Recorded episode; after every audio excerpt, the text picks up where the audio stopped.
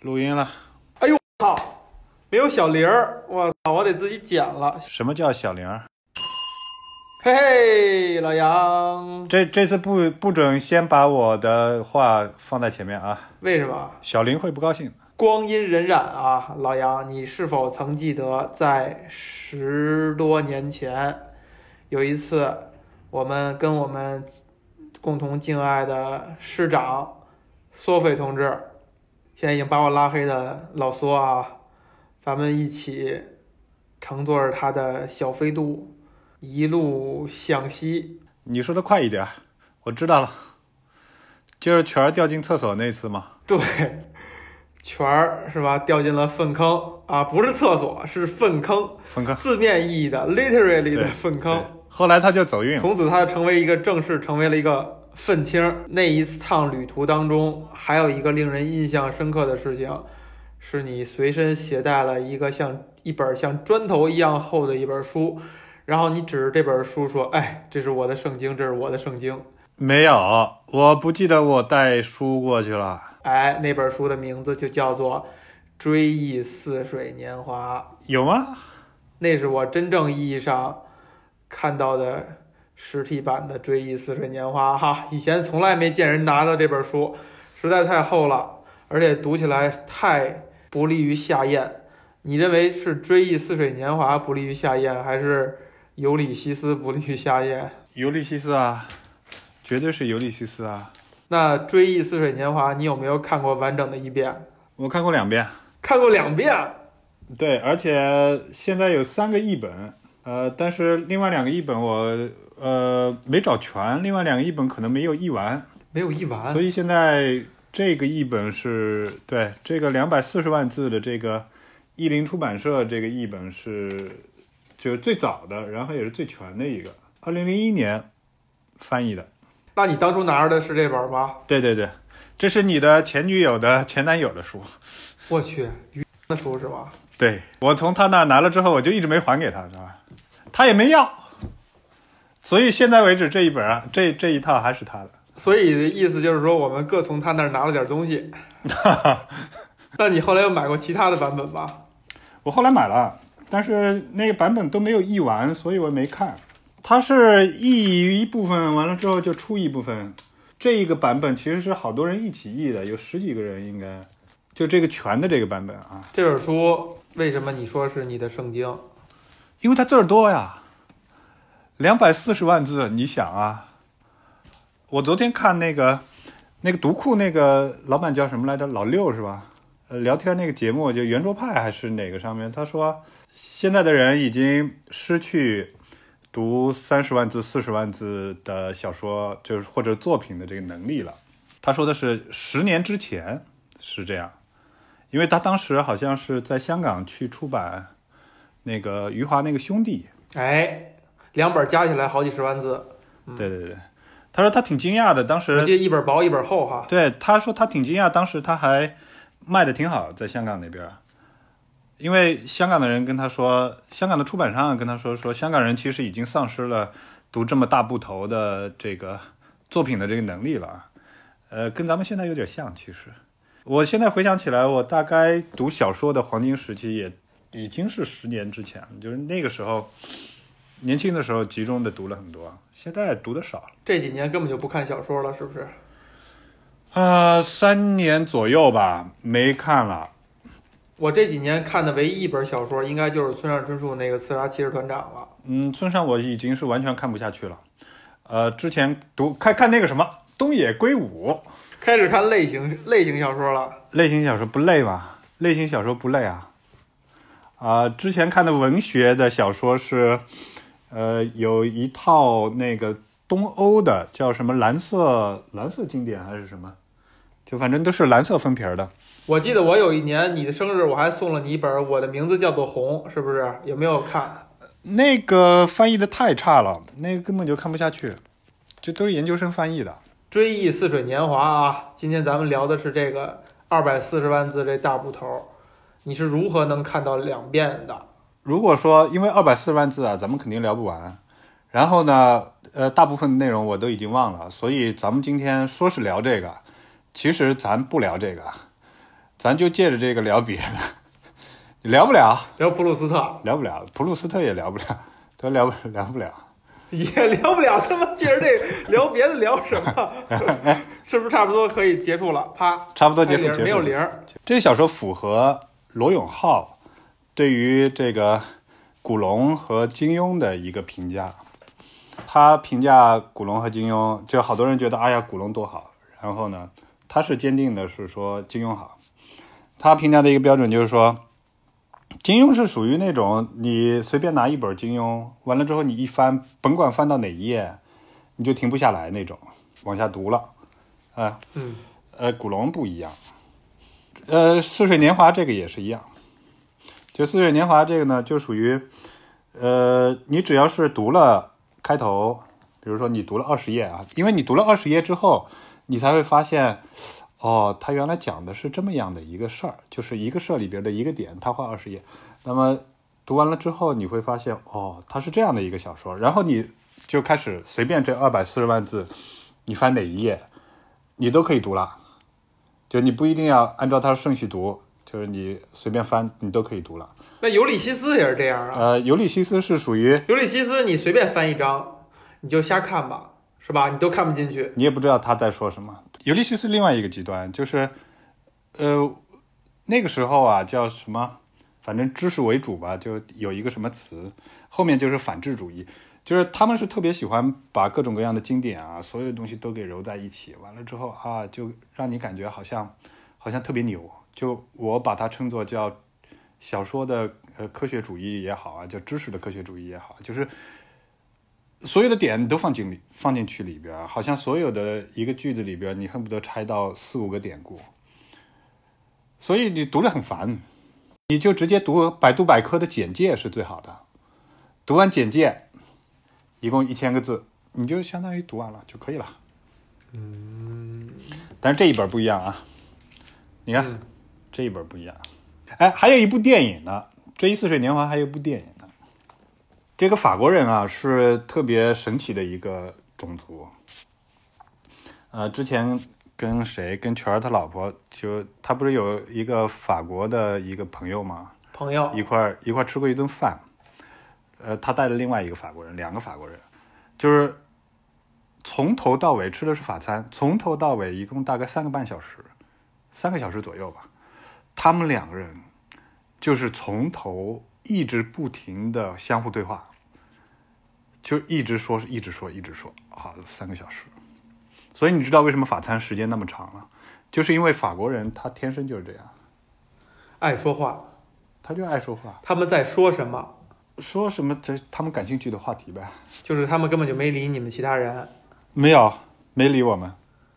就是这部小说就给你的就是这种感觉，就是他一直在说话，对，而且说的还挺有意思。那你说这个二百四十万字能不能被简化成二十四万字？理论上是可以的，它一共七部，就是上下两卷，一共七部啊，讲了七个大概不一样的主题，但是呢，你把它简化成可能有个十万字啊，就大概的故事情节就能说清楚，对。那它其他的那些字到底是为什么存在呢？就你不去读它，你是不会明白的啊。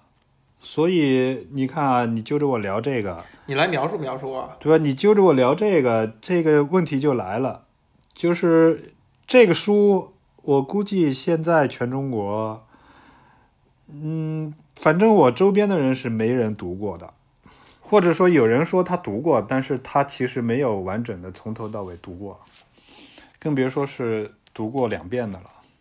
呃，所以本身来讲呢，它是一个体力活儿啊。人读完了之后，你的感觉就不一样了。那比如《尤利西斯》是吧？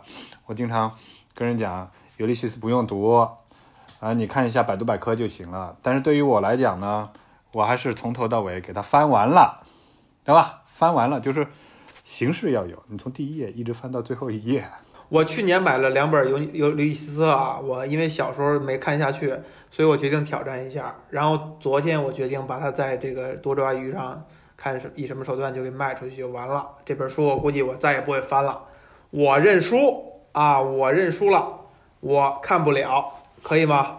我没认输，我从头翻到尾，然后我看了一遍百度百科，故事情节我就知道了，然后我也都读过了。那你是不是也带着这种心情看的《追忆似水年华》？没有，它到底讲了一个什么故事？这本书，这本书我整个的都读完了。他讲的故事呢，大概就是因为普鲁斯特啊，他是一个呃从小就生病的孩子，他有哮喘，所以呢，但是他又生活在一个贵族家庭里边啊，所以他基本上花很长的时间来研究他周围的这些人，因为他出不去，他基本上就是属于就待在屋子里边，他是不能开窗的那种。一生当中啊，我估计很很长的时间，他都是跟自己来对话。啊，他的野心，我感觉就是他要把他周围的这些人和事，按照他的想法都给记录下来。所以这本书整体上就是一个在他那个时代里边，他周围的人和事，啊，所有的事情的翻版，用小说的形式给他表。那他用了一个什么结构把这些东西给捏合一下呢？就是他自己，所以这是这本书特别有意思的地方，就是他是第一视角写的，叫我，嗯他一直是以我这个口吻来写的，包括他后面写他的爱情故事啊，他跟他朋友啊，都是我。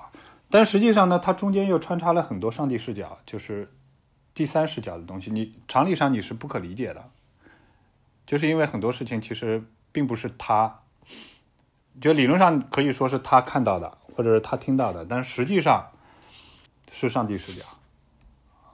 所以它本身就交叉了两种结构，就一种呢就是。它有很充沛的这种感情色彩在里边，啊，第二种呢，就是它其实是很 critical 的，对于其他的人是很 critical 的，啊，比如某个人，他对于艺术品的品鉴能力很高，啊，但是他对于女人那一块，他就是个傻叉，这这个词能播吗？你你你会给他剪掉吗？我就会剪掉，剪掉，剪掉。操！好，那那我下次不说了啊。就比如说有一个人，他的艺术水平很高啊，但是呢，他在艺术领域他就是个那玩意儿，你知道吧？对 啊，所以他是一个很 critical 的啊。当然了，你你没有读过这本书呢，就不大好去说再说啊，读他的一些评论啊或者什么，因为你会发现关于这本书的评论，其实网上搜不多，因为大家都看不完。呃看不完，不敢评，也不知道怎么评，也不知道该怎么写，所以，呃，研究普鲁斯特是一个专门的学问，是有很多人读文学系的，他都专门来研究这个，所以你可以去论文库里边去选。你看普鲁斯特、乔伊斯都属于身体上有点什么病症，乔伊斯好像也是病病殃殃的。呃，这个我就不清楚了，因为他的书我不感兴趣。然后，然后博尔赫斯是个盲人。啊，对。好几个这类的作家，就写东西比较晦涩的啊。你看其他的几，你比如像马马尔克斯，是马尔克斯吗？对，马尔克斯是个记者，就是他就是属于能以正常的身姿活动于社会的。就这些人写的书呢，就都相对来讲好下口一点，好下嘴一点。但是你看像这些多多少少行动受变，跟正常人相比有点不便的人。写的东西就有点晦涩啊。之前我看一个文章啊，就是写这个历史上，你会发现就是呃，古希腊的这种神话里边，或者说他们那个小说里边，经常出现一个形象，就是瘸子。哎，啊，瘸子呢，经常出现的他的职业就是铁匠。史密斯。对，然后呢，这个盲人经常呢就是诗人，或者说是就是。哎，对对对对对，还真是，真是，咱们也一样。浪漫一点的说法呢，就是上帝给你关上一扇窗，他就给你打开一扇门，对吧？但是不浪漫一点的说法呢，就是现实一点的。现实一点的说法，就是在社会当中，在那个社会当中，它是有一个分工的，就是身体好的人全都当兵去了，然后身体稍微有一点差的呢，要么就是给当兵的去，呃，打这个剑啊、刀啊。要么呢就是唱歌给他们听，要么呢就是在旁边做好记录工作，所以这是一个分工的结果。那么对于文学来讲，我觉得也是一样的，就是当你当有有了病之后啊，他会花很长的时间独处，跟自己在待在一起，所以这个时候他写出来的东西啊，肯定是不是那么不是那么那么的外向。你不能说阳光不阳光，这马尔克斯也不很阳光，就是外向外向外向啊。那么回过头来讲这个《追忆似水年华》的那个评论啊，那个有一个评论家叫本雅明，嗯，喜之源不是原来开过一个书店叫单向街嘛？现在也有，也还有呢啊，这个单向街就是本雅明写的。那这个本雅明他写过一篇关于普鲁斯特的这个评论文章，叫《普鲁斯特的形象》。这个是基本上我觉得是写普鲁斯特可能是最有名儿，应该到现在为止也是写的最好的一篇评论文章。好在什么地方呢？他把这个普鲁斯特啊，他一开头的时候他就他就写的就是普鲁斯特是什么样的一个人呢？他说，神秘主义者的凝精会神，我不知道谁翻译的凝精会神，散文大师的记忆，讽刺家的机敏，就是讽刺家这个呢，就是我刚刚说的，他有上帝视角在里边。critical，对，学者的博闻强记，就这个里边啊，就事无巨细，你看两百四十万字里边，事无巨细，什么东西都有。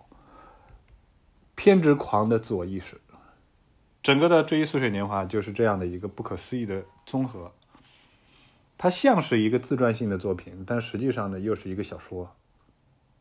所以你如果说感兴趣的话，你可以花个两年的时间把这一部作品给读一下。呃，这本书已经我不准备出借了。这本书我已经读了很长时间了，但这个翻译本身翻译的不是特别好，因为他十几个人这翻译的嘛，啊，所以呃有有一些人他应该会接受不了这种翻译的风格。它里边有很多东西，它翻译的不是特别通顺的，其实，所以它有很强的这个模糊性在里边。你现在还非常喜欢这本书吗？我还是非常喜欢，但是我现在的确没有这个精神能把它再读一遍了。你觉得这本书改变了你什么吗？给了你什么东西，或者影响你了什么？呃，没有。你这个问题为什么问的那么的不负责任呢？你防卫心还还强，是不是？文学作品你很难说它能给你带来什么改变吧？你看那些那个红学，就是研究《红楼梦》的，很喜欢《红楼梦》的，他可能读了一辈子，你说他改变了什么？改变的就是他读了，然后反复又读了，然后又读了，对吧？有啊，如果说嗯，他比较有名的话，可能还给他带来一个工作，就是这文学作品是这样的一个东西。那你说为什么你会读第二遍呢？因为我觉得他写的特别好，就是这个里边啊，你要没有读过啊，真的就是没有办法去理解。就是打个比方来讲，就是唐诗三百首，你你读完了之后，你读李白或者读杜甫，读完了之后啊，你还是会想读第二遍的，对不对？那个就可以说说，可以描述啊，咱们就在干这个事儿。你可以描述说，比如《唐诗三百首》，你说它形成的那个意境非常美，节奏非常好，念起来，哎呀，这个韵味啊，这个拿腔拿调这个感觉啊，非常的有美感。它还是可以描述，对不对？那比如这本书是什么地方吸引你？你刚刚说的所有这些都可以应用到这本书里边，可是它是一本翻译而来的呀。它的意思能表达出来。我昨天在家啊，我昨天算是我这个这几个月以来最晃荡、最清闲的一天。我甚至还拿起了那个赛林格的《九故事》，我又翻了翻，我就觉得真的是他的那个，就他对文字的那种驾驭，是他一个独特的一个风格。就他用那种方式去描述一段对话或者形容一个场景，是很难在其他的作家身上看到的。就是类似于这样的东西，就什么东西是普鲁斯特的 iconic，它的标志性的东西，或者说它跟其他作家不太一样的东西。我给你引用本雅明的话啊，本雅明的话是说，谁的文本也没有马塞尔·普鲁斯特编织的那样紧密。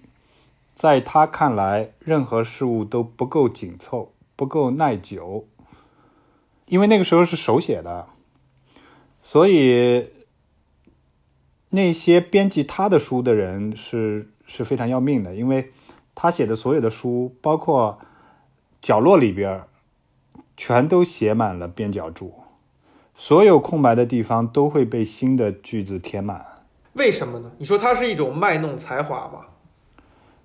我觉得这是一个就是记忆啊，一层一层编织的这样的一个过程。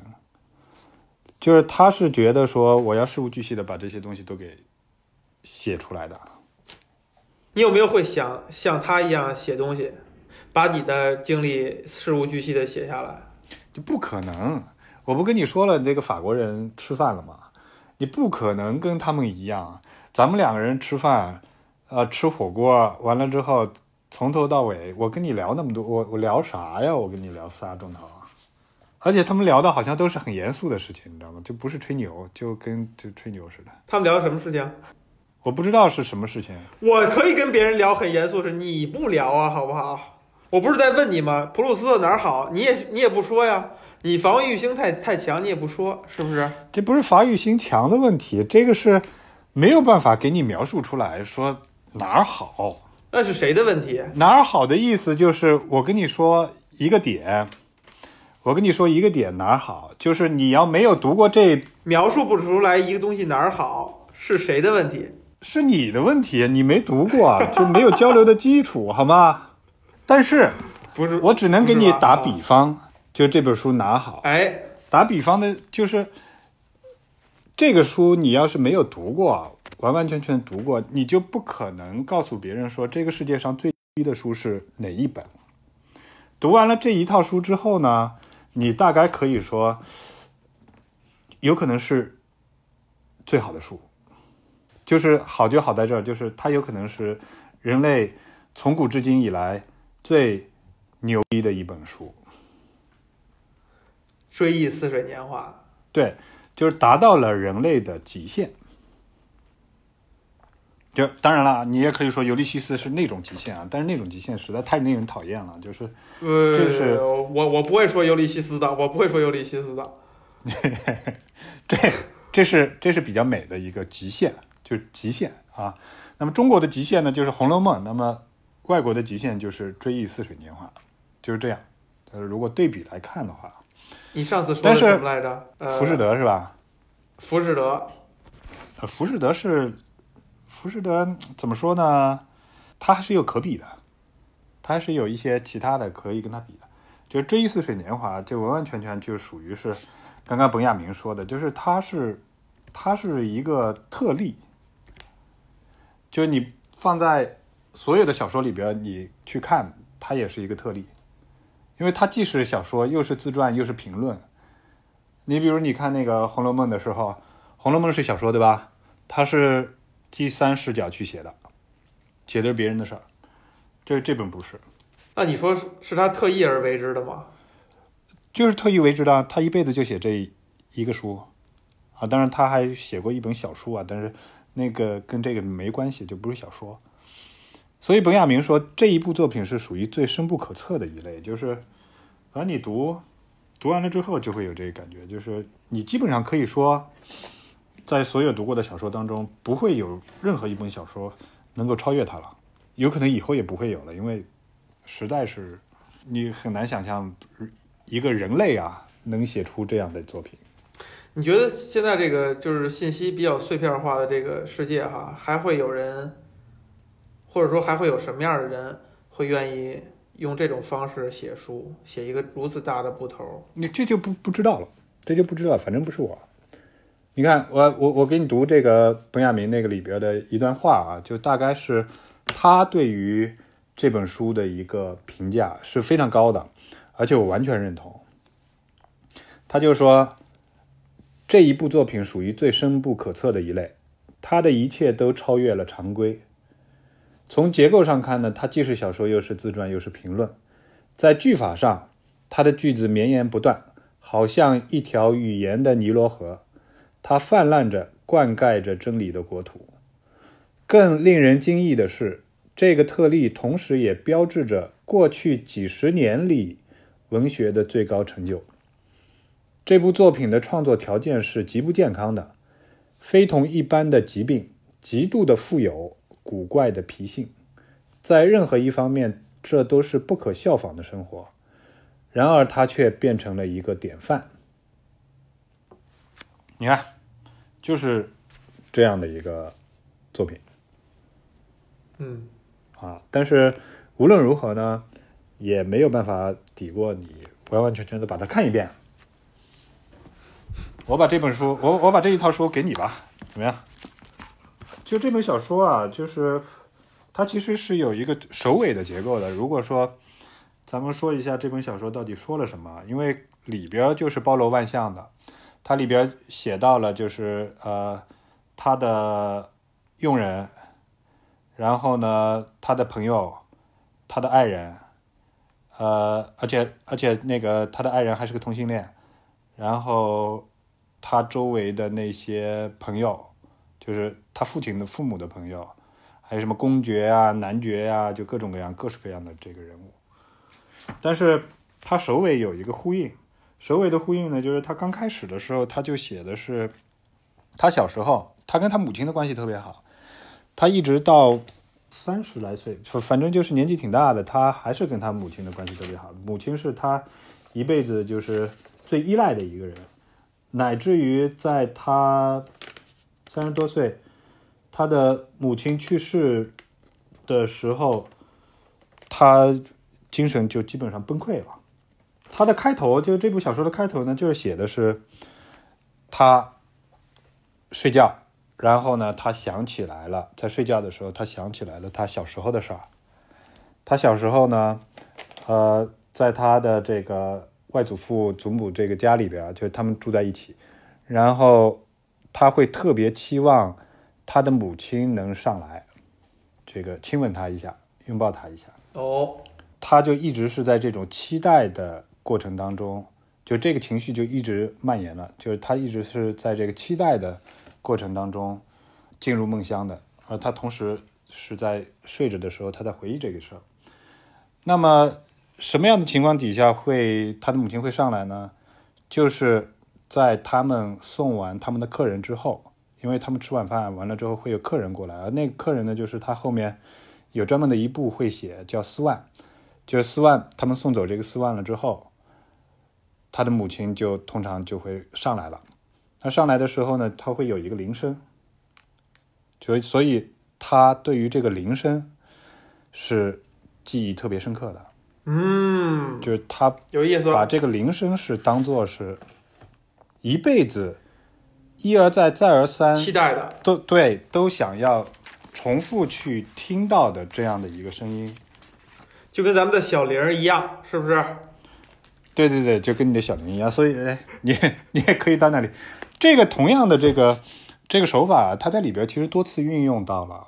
呃，其中有一个就是一个叫呃马林特蛋糕吧，就是味觉上面的，就是一吃到那个蛋糕啊，往事好像全部都涌现出来了。那个时候是什么样子的啊？当时是发生了什么样的情况啊？第一次吃到这个东西是没错，什么样的感觉？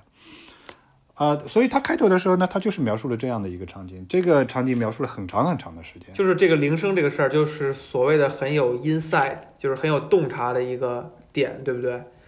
很多很多，但这个只是它其中的一个方面。就我之所以说这个铃声呢，就是因为它到结尾的时候，你看，嗯，前面刚开始的时候我说的是这个事情，对吧？然后过了两百四十万字，到最后，它铃声又出现了。他这样写的啊，他说：“我们在时间中呢占有一个不断扩大的位置，就是这是他后面最后两页写的，这是大家普遍感觉到的，这种普遍性也是每个人都怀疑的真实。那么，这种被怀疑的真实呢，就是我将努力阐明的真实。这一段你切掉啊，这一段你切掉，我又找到了一段。”我又找到了一段啊。如果说这就是那个突然烟消云散的时间的概念，那么没有从我们身上剥离的年华。我现在想使它突出到这种程度的年华，它就是此时此刻在德盖尔芒特亲王府里响起的。我父母送斯万先生出去的脚步声，宣布斯万先生终于走了，妈妈很快就能上楼来了的小铃铛，清脆叮叮咚咚，连绵不绝的声音。哎，他这个最后一步呢，他是写的这个盖尔芒特，就是一个很有名的一个公爵。这个铃声又出现了，这个铃声又出现了，就是这些声音依然萦绕在我耳畔。他们虽然在过去那么遥远的位置上，我却听到了他们。所有这些事件，他们的位置肯定全都在我当初听到那些声音的那一刻，和今天下午聚会之间。一桩桩、一件件浮现，这个里边就有一个呼应在里边了。它呼应就在这儿，就是他说：“我惊恐不安的发现，正是这个铃铛依然在我心中叮咚作响。由于我已记不清楚它是怎么消失的，致使我丝毫改变不了那铃声的声音。下面是关键的啊！为了重现这铃声。”为了清楚的听倾听这铃声，为了尽量把这铃声听清楚，我不得不深入的反省。所以在后面他又写：“我没有一刻停止过生存思维和自我意识。既然这一过去的一刻依然连接在我的身上，既然只要我较为深入的自我反省，我就能仍然一直返回到它。”就是这个首尾的这个呼应，就正像这个播客一样，我觉得以后我就可以跟别人说，前后这个铃声就是《追忆似水年华》里普鲁斯特所描写的和他听到的，可以引起他撬开他所有记忆大门的这把钥匙，就是播客里的小铃，对不对？而且今天冥冥之中自有天意，就是我们反而聊这个铃声，反而我没有带铃儿。你看看，我需要把铃声剪进来。你你辜辜负他了吧？是不是辜负他了？我就去剪普鲁斯特的铃声，好不好？这就是他翻译的不好啊，而且我刚刚准备的也不是很充分。但是一首一尾，它就是这样的呼应的。而且呢，其中就是最最核心的两个字就是返回。他是要通过这样的一部作品，一而再，再而三，这有点像受虐狂。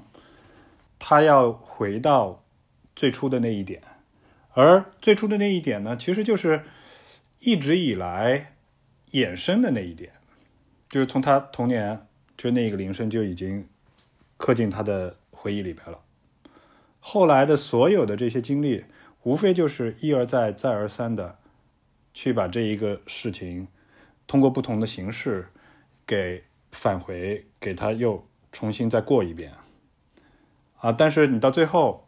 回过头来，其实他的感受层面上的东西是类似的，所以在这本书里边，一二三四五六七，一共七部啊，就是时不时的就会有这种这种画面出现，然后呢，你会发现每一个人好像都是类似的，然后他们都又不一样，所以你看，你要是有时间的话，你可以去读一遍这个。两百四十万字，但是你要真说它的情节啊，其实说实话，你这个真真是不好。它几乎囊括了他那个时代的所有的、所有的一些大事，然后呢，还有那个时代的艺术家的一些事情，那个时代的政治经济啊，这不所有的事情都囊括在里边，都都有。就是他经历的这些事情，他写出来的同时，他是有评论的，就对于所有的事情，他都有评论。而且这个评论往往就是在你意想不到的点里边去评论的，就他是一个特别 critical 的人，就你会觉得他是一个特别特别聪明，鉴赏能力特别特别高，审美能力特别特别强，就是这样的一个人。他在审美的这个环节里边，他好像是一个上帝一样，就是他能够轻而易举的就把一个一个什么事儿啊，一个什么人啊，哎。给你用特别冷酷的语言给你写出来，是不是跟我差不多？嗯，你先把这本书看完再说，好不好不好？好不好？咱们要点脸。你会不会觉得看完这以后，觉得一个作家其实一辈子只应该就写一本书？其实这本书呢，它只是连贯的写下来啊，它其实里边是分成好几部分的，而且在他的一生当中，但是他们互相之间是统一的，对不对？对，互相之间是统一的。其实理论上来讲，一个作家一辈子，他的确就是在写人生的这一部大书啊。你我也一样啊，只不过你播客是吧？